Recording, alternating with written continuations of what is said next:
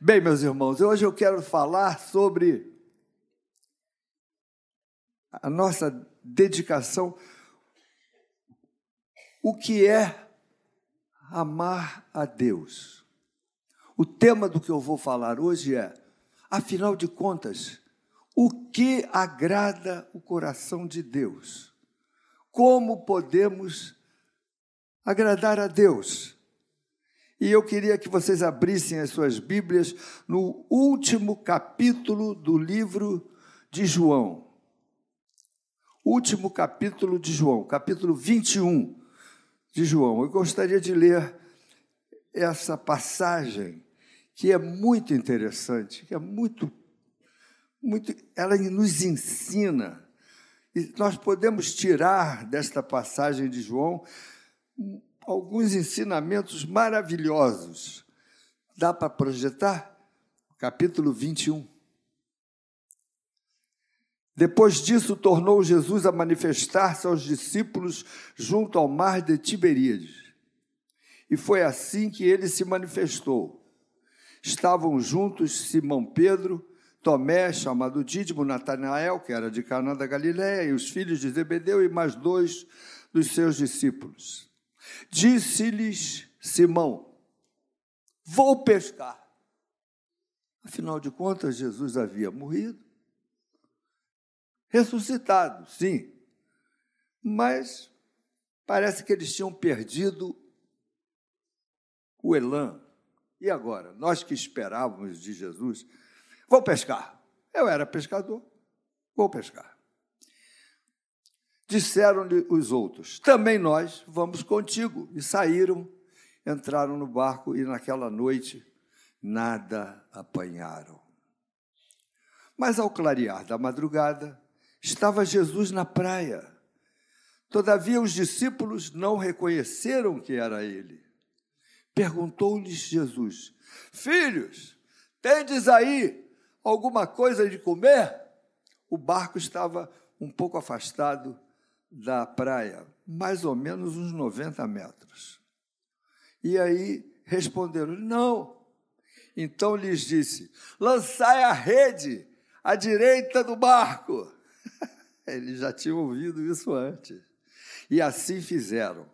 E já não podiam puxar a rede, tão grande era a quantidade de peixes. Aquele discípulo a quem Jesus amava disse a Pedro: é o Senhor. Isso é coisa de Jesus. Lançai a rede. É o Senhor. Simão Pedro, ouvindo que era o Senhor, cingiu-se com sua veste, porque se havia despido, e lançou-se ao mar. Mas os outros discípulos vieram no barquinho, puxando a rede com os peixes que não estavam, porque não estavam distantes da terra, senão quase uns 90 metros. Aí dizem é, os 200 côvados em outras versões. Ao saltarem em terra, viram ali umas brasas. Olha só, gente, que interessante. Viram ali umas brasas e em cima peixes e também pão. Quer dizer, Jesus perguntou se eles tinham alguma coisa para comer, mas Jesus já tinha providenciado peixes e pão e brasa. Estava lá esperando. E disse-lhe Jesus: Trazei alguns dos peixes que acabastes de apanhar. E Simão Pedro entrou no barco e arrastou a, a rede para a terra, cheia de 153 grandes peixes. E não obstante serem tantos, a rede não se rompeu. Disse-lhe Jesus: Vinde, comei. Nenhum dos discípulos ousava perguntar-lhe: Quem és tu? Porque sabiam que era o Senhor.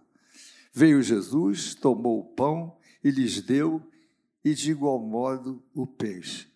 E já era esta a terceira vez que Jesus se manifestava aos discípulos depois de ressuscitado dentre os mortos. Depois de terem comido, perguntou Jesus a Simão Pedro: Simão, filho de João, amas-me mais do que estes outros? logo para Pedro, né? tinha acabado de negar. Né? E ele respondeu: Sim, Senhor, tu sabes que te amo. E ele disse: Apacenta os meus cordeiros. Tornou a perguntar-lhe pela segunda vez: Simão, filho de João, tu me amas? E ele lhe respondeu: Sim, Senhor, tu sabes que te amo. Disse-lhe Jesus: Pastoreia as minhas ovelhas. Pela terceira vez, Jesus lhe perguntou: Simão, filho de João, tu me amas? Ele tinha negado três vezes, não é? Tu me amas? E respondeu-lhe: Senhor, Tu sabes todas as coisas. Tu sabes que eu te amo. E Jesus lhe disse: Apacenta as minhas ovelhas. Em verdade, em verdade te digo que quando eras mais moço, tu te cingias a ti mesmo e andavas por onde querias. Quando, porém, fores velho, estenderás as mãos e outro te cingirá e te levará para onde não queres. Disse isso para significar com que gênero de morte Pedro havia de glorificar a Deus. Depois de assim falar, acrescentou-lhe: segue-me. Essa porção da Bíblia, eu não vou dizer que ela é mais importante do que as outras, porque toda a Bíblia é importante. Mas essa, essa passagem, ela, ela traz no seu bojo algumas coisas que precisam, que a gente precisa meditar, meus irmãos. No, no que, que aconteceu aqui no Mar da Galiléia. Eu gostei tanto dessa passagem, eu e Claudete, há algum tempo atrás, ela está lá no, no banheiro, eu acho que ela estava tomando banho, e ela disse: Paulo, eu estou eu estou tendo uma inspiração aqui. Paulo, vamos compor um hino. Pedro, tu me amas. Pedro, tu me amas. Foi isso, foi a Claudete que me deu essa dica. E aí nós compusemos um hino chamado Tu me amas. Eu vou pedir a Valéria para me ajudar. Eu quero cantar. Eu não, não tô, vocês sabem que eu não sou lá grandes coisas em termos de garganta depois da minha cirurgia, mas eu acho que dá para cantar.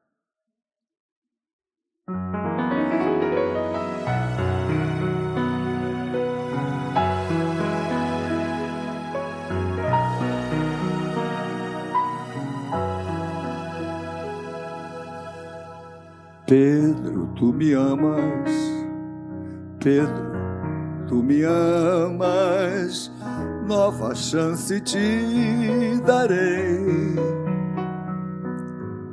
Pedro, tu me amas, prova com tua vida, vem cuidar do povo meu. Lembra o mar que caminhamos multidão que alimentamos, vidas que da morte fez surgir. Pedro, seja sempre forte na perseguição ou morte, estarei contigo até o fim. Pedro, eu me lembro Estava junto à praia, foi quando eu te escolhi. Desde aquele tempo, fui te revelando o que vim fazer aqui. Minha morte foi prevista, desde o início eu já sabia. Grão de trigo que se entregou. Multidões crerão um dia, serão como a pescaria, tu te espantarás com meu poder. Venha, tu és livre, é só dar um passo, quero que me siga já onde quer que fores, mesmo havendo dores, no teu coração irei morar. Onde quer que fores, mesmo havendo dores, no teu coração irei morar.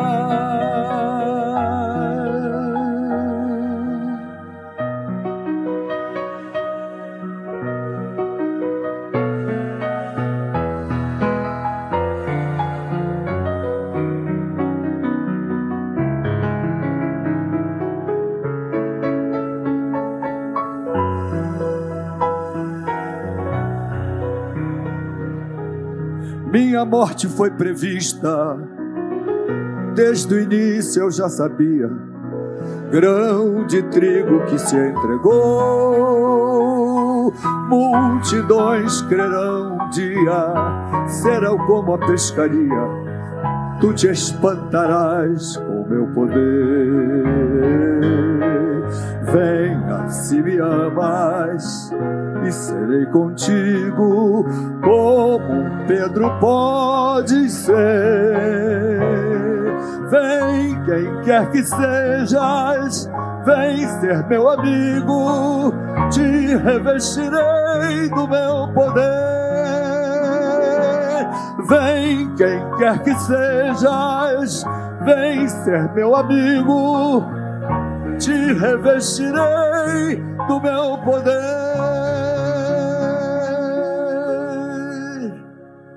Pedro, tu me amas.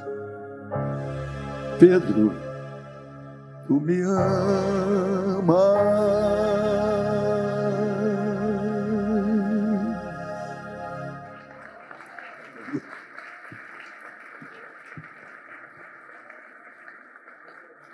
Eu queria destacar alguns pontos nesse capítulo rico do Evangelho de João. Jesus estava na praia da Galileia. Foi atrás dos discípulos. O que, que Jesus estava fazendo ali, meus irmãos? Ele foi para o mar da Galileia, porque lá estava o Pedro, que o havia negado.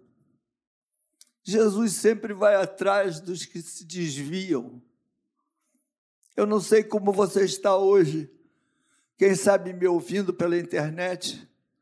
Quem sabe há muito tempo você não frequenta uma comunidade evangélica, não ouve uma mensagem, não canta um hino, não louva a Deus junto com seus irmãos. Quem sabe você é um desses Pedros que durante algum tempo foi fiel, seguiu a Jesus, mas ele ele estava desanimado. O Pedro estava frustrado. Vou, vou pescar de novo. É o que me resta. É o que eu sei fazer. Durante três anos eu seguia Jesus, mas parece que tudo se acabou. Mas nessa hora Jesus vai para a praia, porque Pedro estava lá, fazendo o que ele sabia fazer. Eu gosto disso, meus irmãos. Porque Jesus sempre vai atrás da gente. Quando a gente escorrega, desanima, fica fraco, as pessoas têm seus momentos de fraqueza, eu reconheço. Eu fui médico, né? Dizem que quem é médico nunca deixa de ser médico. Eu já me aposentei. Durante quarenta e tantos anos eu fui médico trabalhei em dois hospitais. Eu vi gente desanimada da vida. Eu vi gente triste, desesperançada. Eu mesmo fui fui apontado na equipe. É você que vai falar para a família que ele morreu.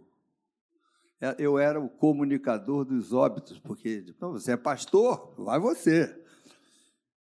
E o pior é que é sempre um momento muito difícil. E quando eu chegava nas pessoas, vinha assim, olhava nos olhos delas e falava assim: Você crê em Deus? Bastava essa pergunta para a pessoa. Ele morreu!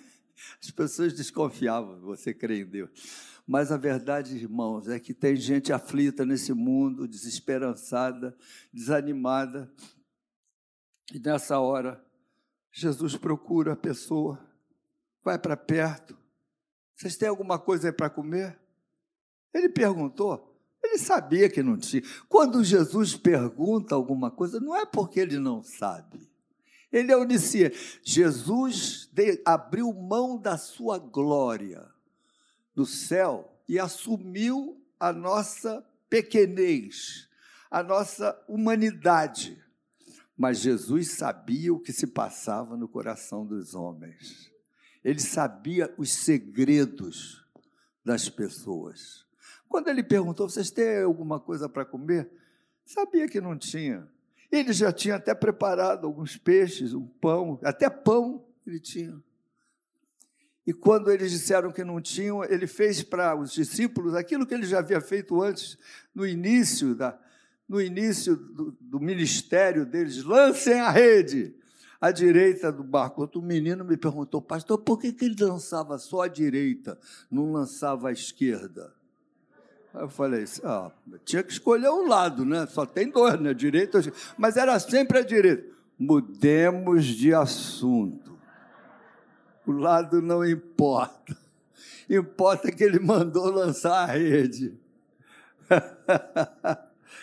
tem gente que vai me censurar por essa palavrinha. Não faz mal, não. Eu sei que quando ele mandou jogar a rede à direita do barco, quando eles puxaram a rede, tinham, segundo a palavra aqui, 153 grandes peixes. De onde surgiram aqueles peixes, irmãos? Surgiram porque o Criador do universo deu a eles uma ordem. Todo mundo aí, lá para debaixo da rede. Lá para. Não tem jeito. O nosso Deus conhece as, as, ele, esse mundo está em equilíbrio por causa do Senhor não há nada que aconteça nessa vida sem que Ele não exerça a sua mão de controle. Deus é soberano sobre todas as coisas e sobre a sua vida. Fica sabendo, Deus é soberano sobre sua vida. A Bíblia diz que antes de você nascer, Deus já sabia de todos os dias da sua vida, todos eles, ele já conhecia de como você seria quando você fosse velhinho, etc. Sabe tudo. Deus sabe tudo. Você não, não, pode enganar a Deus. Mas o que eu fico mais alegre é pelo fato de saber que Deus sabe tudo, mas Ele me ama. Ele toma conta de mim com amor. E isso me faz viver em segurança. Que segurança! Há um hino que a gente canta que diz assim: Que segurança sou de Jesus, nele de Cristeiro. Estou esquecendo. Glória dos céus. Canta minha alma, canta o Senhor. Canta o Senhor, rende-lhe sempre ardente louvor. Canta minha alma, canta o Senhor Rende-lhe sempre ardente louvor. É por isso que nós podemos viver em segurança, porque o nosso Deus sabe de nós. E vamos continuar aqui no capítulo 21 de João. Ele chega, comeu pão, lazinho, trouxeram os peixes. Depois de terem comido, é que chega nessa passagem maravilhosa que Jesus chega para Pedro, olha nos olhos dele. A última vez que Jesus tinha olhado nos olhos dele foi lá na casa de Caifás, quando ele negou. A Bíblia diz que depois de ter negado, Jesus olhou para Pedro. Jesus estava numa janela. Quem vai a Israel vai na casa de Caifás, passa nessa janela de que Jesus olhou para o pátio. A gente da janela vê o pátio e do pátio vê a janela. É emocionante. Lugar onde Jesus olhou para Pedro. E diz a palavra de Deus que Pedro saiu para chorar amargamente. Eu não quero julgar o Pedro, porque o Pedro é gente como nós. Ele teve medo, talvez, de ser preso também, crucificado. Ele teve medo. Há momentos na vida que nós temos medo. Não é pecado ter medo. A gente não pode é, fazer do medo uma fobia patológica, destruir a nossa vida. A gente tem que vencer o medo. Corajoso não é o que, que não tem medo, corajoso é o que vence o medo. Que medo todo mundo. Aliás, certos medos são fisiológicos. Eu tenho medo de chegar num, num mural assim, do 41 andar, que não tenha muro, porque eu tenho. Pô, eu não quero cair. Eu, eu, não, eu, eu nunca, nunca na minha vida faria aquele esporte de pular daquela ponte com um negócio amarrado no pé, que você chega lá e vai tchoim. Eu não faço isso, não. Eu tenho. Nem paraquedas. Um, dois, três. É, é, mil, dois mil, três mil e abre. Eu estou fora. Meu negócio é plano. Mas a verdade é que medo, medo todo mundo tem. Provavelmente Pedro teve medo, mas Jesus não cobrou o medo do, o medo do Pedro. Não cobrou. Jesus podia ter feito, tá vendo? Eu não falei que você ia me, me negar. Eu disse para você, por que você me negou? Jesus não, Jesus não faz isso. Quando a gente volta para Jesus, nós não somos cobrados, inquiridos, questionados. Lembra do filho pródigo? Ele voltou sujo, o pai o viu distante. E diz a Bíblia que o pai o abraçou. O pai não me abraçou. Está vendo? Eu falei que você ia perder tudo. Eu falei para você não ir embora. Eu disse que isso eu não te disse. Agora você está voltando todo sujo, pobre, fedido. E agora você quer. Agora você volta para mim, né? Agora. Ele não falou nada disso. A Bíblia diz que o pai o abraçou, beijou, se alegrou não o humilhou. Jesus não humilha você quando você se arrepende e volta para casa. Portanto, se você quiser voltar para casa, a hora é agora. Se você precisa refazer a sua experiência com Deus, faça-o já, porque muitas vezes a própria igreja nos censura. Eu tenho medo de algumas pessoas que voltam para Maranata e ficam orando para que ninguém aqui de dentro chegue para a pessoa e ah, você está se afastando de Jesus, hein? Você, ah, quanto tempo que não é igreja, hein? É, é ruim mesmo, hein? Eu tenho medo desse tipo de gente dentro da igreja, que mais atrapalha do que ajuda. A gente não deve fazer isso nunca. A pessoa está voltando, precisa de abraço, precisa de carinho, não precisa de censura. Censura quem faz é o diabo. O diabo é o acusador. Nós não podemos ser acusadores dos nossos irmãos, nós temos que ser acolhedores. Amém, meus irmãos? Quando vocês escutarem alguma coisa boa, pode dizer amém, viu? Eu gosto de ouvir. A verdade é que Jesus não questionou Pedro. Interessante que os, o grego que Jesus. Jesus usou a palavra, meus irmãos, Jesus usou a palavra tu me amas. Esse amas aí, Jesus usou ágape, o agapau, que é o amor transcendental, o amor sacrificial, o amor, o amor de Deus, o amor ágape. Só que Pedro respondeu: Sim, Senhor, eu te amo, mas o amo que o Pedro usou não foi agapau, foi filéu. Esse amor fraternal, eu gosto de você. Jesus pergunta: Tu me amas? E ele respondeu: Eu gosto de você. Na segunda vez, Jesus continuou usando: Tu me amas, agapau. E Pedro, eu gosto de você. Na terceira vez, Jesus caiu de nível para ficar no nível do Pedro. Jesus perguntou para ele: Então, Pedro, Você gosta de mim? Ele usou o filéu na terceira vez. Porque ele sabia que o nosso nível não é nível de agapau. Nosso nível é nível de filéu. Nós não amamos como ele nos ama. Ele entregou a sua vida por nós, sendo nós ainda pecadores. Vocês querem saber? Se eu fosse Jesus, eu não tinha entrado na cruz nem de jeito nenhum. Vocês que iam para o espaço. Eu não ia subir naquela cruz, não. Por vocês, por mim, de jeito nenhum. Mas o amor dele é maior que o nosso. Por isso que nós somos eternos devedores. Nada do que nós podemos fazer haverá de, de, de pagar, de ombrear o que ele já fez por nós. Seja um eterno devedor.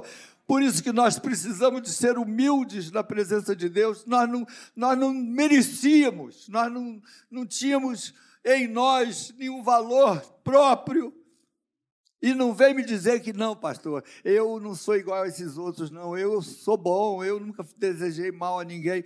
Isso já é soberba, já é orgulho. O verdadeiro homem humilde reconhece que, no fundo, no fundo, a gente precisa de transformação, a gente vê nas criancinhas.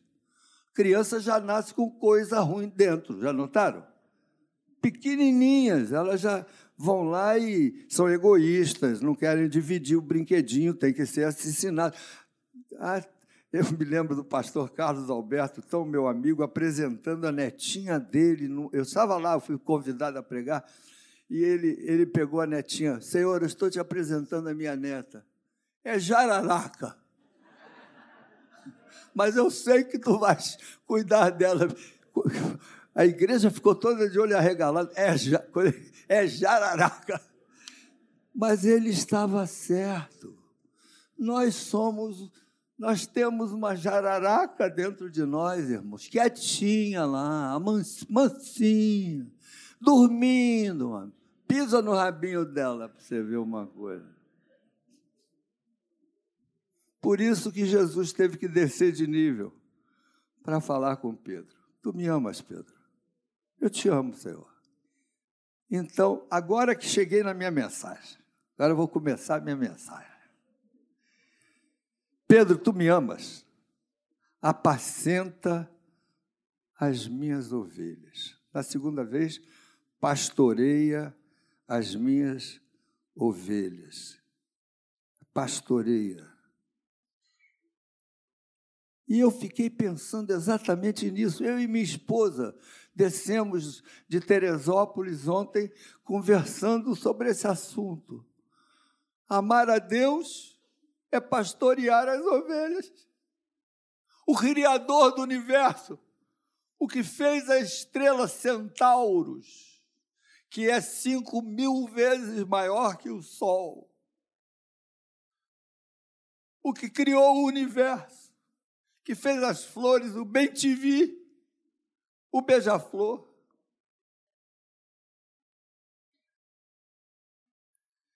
Ele disse para o Pedro, e quando ele disse isso para o Pedro, ele está dizendo: é para você nessa manhã.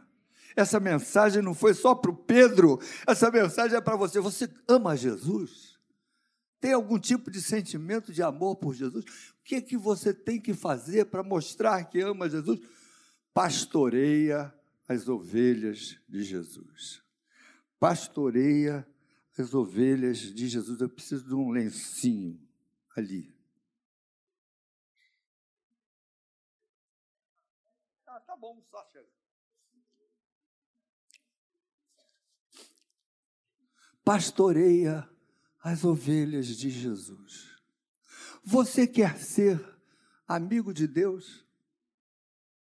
Você quer amar ao Senhor? Só tem que fazer uma coisa: pastoreia as ovelhas. Pastor, mas isso não é para pastor. Pedro seria um líder. E era uma palavra para um pastor, para um líder. Eu sou, eu, eu sou só uma ovelha. Irmãos, todos nós aqui nesta manhã, e você que nos ouve pela internet, todos nós somos sacerdotes. Você sabia disso? Sacerdotes reais. Olha para quem está do seu lado com um sorriso e diz assim: companheiro, ou companheira, ou amigo, ou amigo ou irmão, você é um sacerdote. Você é um sacerdote. E se você é uma adolescente, você é um, uma sacerdotisa, você é um sacerdote adolescente. Você é estudante universitário, você é um sacerdote. Você é taxista, sacerdote. Você é uma dona de casa, sacerdote. O nosso sacerdócio, a princípio, é a nossa casa, nossos parentes, nossos amigos, nossos filhos, nosso pai, nossa mãe, nosso vizinho, nosso colega de trabalho, vai, ó, tá vendo que a, a roda está aumentando, mas o seu campo é aquele no qual Deus colocou você, não importa onde. Todos nós somos sacerdotes. Portanto, a palavra de Jesus para Pedro é: apacenta, pastoreia minhas ovelhas. E eu quero dizer para você que ovelha para Jesus não são só os aqui da igreja, não. Ovelhas são aqueles que estão lá fora, perdidos, debochando da mensagem do Evangelho, falando palavrão, se prostituindo, tomando droga no crack, porque nós não sabemos o futuro. Pode ser que aquelas pessoas lá, daqui a mais uns dias, mais umas semanas, mais uns meses, tenham um encontro real com Jesus, se convertam e se transformem nas ovelhas de Jesus.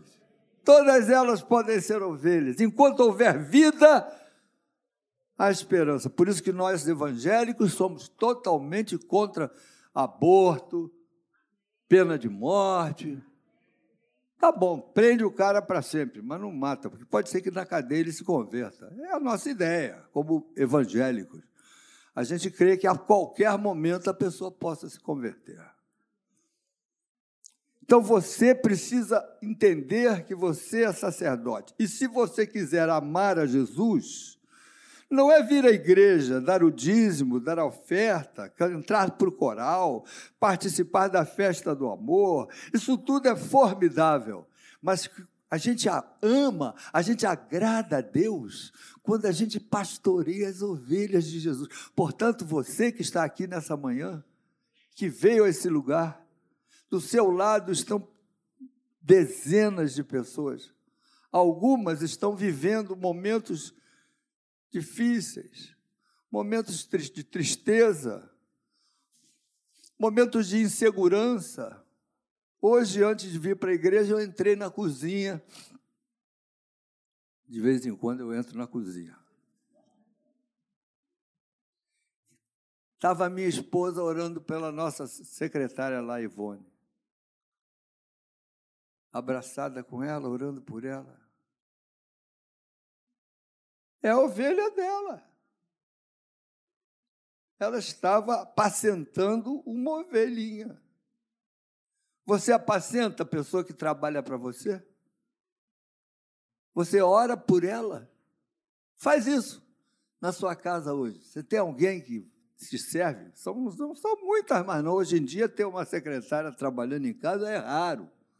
A maioria das pessoas não tem mais esse privilégio, alguns ainda têm. Eu, eu ainda tenho alguém para cozinhar para mim. Mas você deve ter alguém com quem você convive. Experimenta perguntar: como é que você se chama? E a pessoa fala assim: eu me chamo Fulano. Eu posso orar por você? Olha aqui, deixa eu te dizer uma coisa. Se você perguntar para uma pessoa, eu posso orar por você? A proporção de que vão dizer não é uma em um milhão. 999 mil vão dizer pode, e querem, e pedem. E tem gente que quando a gente vai orar, ainda faz assim como. Como que dizendo, eu estou recebendo. Comece a orar pelos seus colegas de trabalho. Comece a orar pelas suas amigas de, da escola. Comece a orar pelos seus companheiros. Tu me amas? Essa é a pergunta de Jesus para nós hoje, ao virmos a igreja. Que você saia com essa pergunta ecoando no teu coração. Você ama? E olha que o Jesus vai perguntar para você o agapau, o amor que está acima dos nossos limites. Mas se você não conseguir chegar lá, Jesus vai reconsiderar. Ele vai perguntar para você: Você gosta de mim? Ele vai cair no seu nível, porque ele te ama. Mas o que ele espera mesmo é que você diga: Eu te amo, Senhor. Então, se você ama Jesus, apacenta as ovelhas de Jesus, porque todos nós somos sacerdotes. Não tem esse negócio de dizer que é o pastor. O pastor é que tem que apacentar as ovelhas. Você é pastor. Essa é uma das, das riquezas da reforma protestante. Antes da reforma, século XVI, havia o clero, os padres, os sacerdotes, o clero.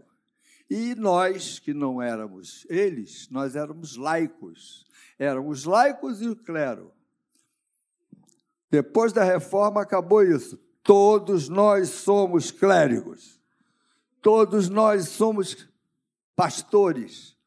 Lógico que existem algumas funções em que Deus separa alguns alguns elementos para algumas funções, como, por exemplo, de pastores ordenados que celebram um casamento, que ministram a Santa Ceia, que, que batizam em nome do Pai, do Filho. Tudo bem, por questão de hierarquia, de questão de ordem, por questão de obediência aos nossos líderes. Mas tirando essas coisinhas menores, todos nós somos sacerdotes. Deus deu a você. Pastor, eu não sei nem a Bíblia direito, não importa. Deus espera que você comece a estudar a Bíblia a partir de hoje. Deus espera que você seja um, um, um, alguém que expanda a mensagem, que mostre a mensagem para os outros. Eu quero ser um sacerdote. Eu quero exercer esse privilégio, essa honra. E meus irmãos, por causa disso, não existe mais homens nem mulheres no reino de Deus. Com esse negócio de, ah, pastor só pode ser homem. Graças a Deus, algumas igrejas entenderam que Deus não unge só homens, Deus unge mulheres. A China, durante muito tempo, perseguiu os pastores cristãos e os colocavam em cadeias. E as, as igrejas passaram a ser dirigidas pelas esposas dos pastores que não tinham sido presas. E elas eram as pastoras. E eu quero dizer para vocês que nas igrejas onde os pastores foram presos, o crescimento foi muito maior. Parece que as mulheres tinham mais unção até do que os homens. Então não existe mais separação entre homem e mulher, branco, preto, universitário, analfabeto. Deus quer que todos nós sejamos sacerdotes. E a nossa igreja só vai ser abençoada, só vai ser avivada quando todos nós tivermos imbuídos dessa necessidade, dessa obrigação, dessa honra de sermos sacerdotes. Você me ama? Apacenta as minhas ovelhas.